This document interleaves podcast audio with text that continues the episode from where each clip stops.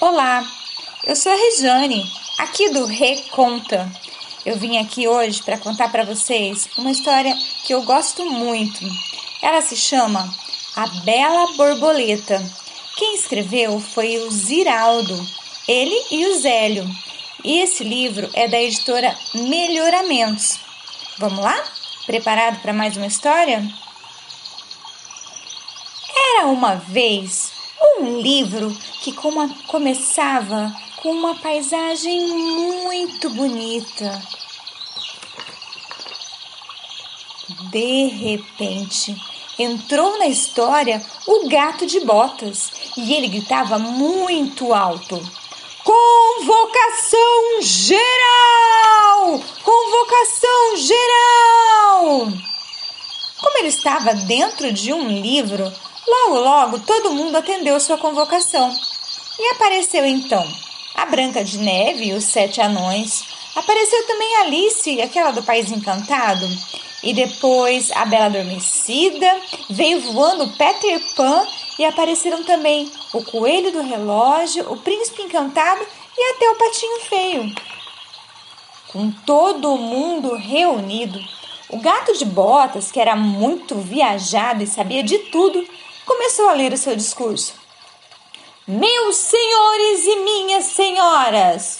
Senhores só tem os anões e senhoras não tem nenhuma, falou a bela adormecida, que tinha acabado de acordar e ainda nem tinha se casado com o príncipe encantado. Meus amigos e minhas amigas! Aí sim, disse o patinho feio. Assim o discurso ficou melhor. Tenho uma grave revelação a lhes fazer. Continuou o gato de botas, falando como se vê muito seriamente.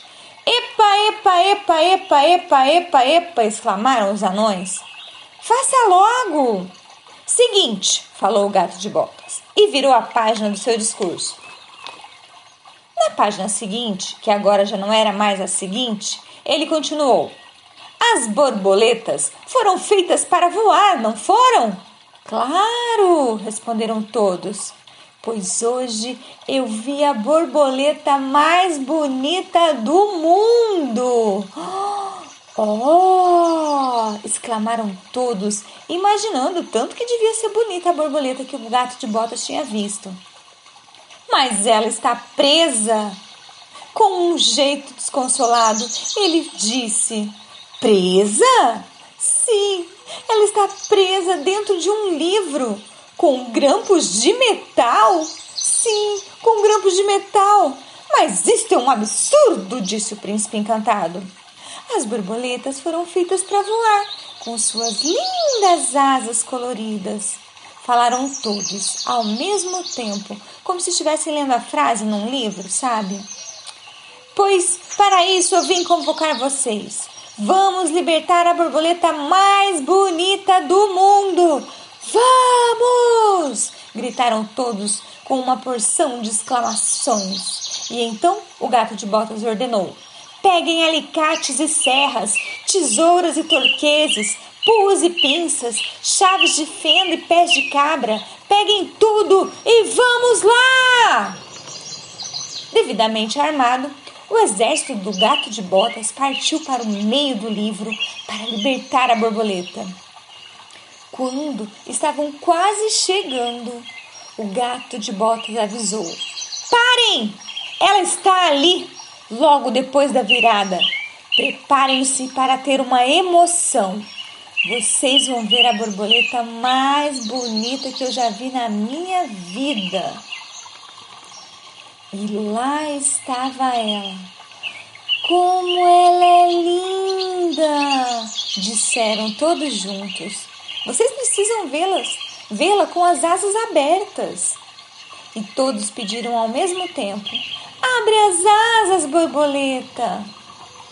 A borboleta abriu e fechou as suas asas, abriu e fechou mais uma vez, e todos ficaram ali parados, os olhos muito abertos, olhando muito encantado para a borboleta mais linda que eles jamais haviam visto. Foi o gato de botas, mais uma vez, que adiantou, gritando firme no comando: Ao trabalho! e com suas ferramentas, todos se movimentaram para começar a operação de libertar a borboleta. Mas lá, do meio do livro, eles ouviram chegar outra voz de comando que dizia! E todos se assustaram, ficaram parados com as ferramentas no ar. Parar por quê? Nós viemos libertar você, tirar esses grampos que te prendem a este livro. Para você voar e voar, disse a princesa. Mas a borboleta falou de novo, com sua voz vindo lá do meio do livro: Não façam isso! Como? Você prefere ficar presa? Eu não estou presa. Aí é que o susto foi mais maior ainda, mais geral ainda.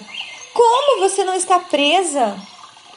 E a borboleta explicou: Eu não estou presa, porque cada vez que uma menina que gosta do gato de botas, por exemplo, abre este livro e move as suas páginas, eu bato as minhas asas.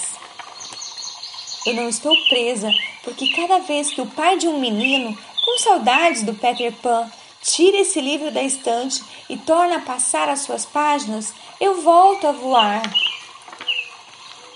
Eu vou com Alice ou com os sete anões. Eu vou com a Branca de Neve ou com o príncipe encantado. Eu vou em cada sono da bela adormecida. Eu vou nos ponteiros do coelho do relógio. Vou em cada sonho desse patinho feio.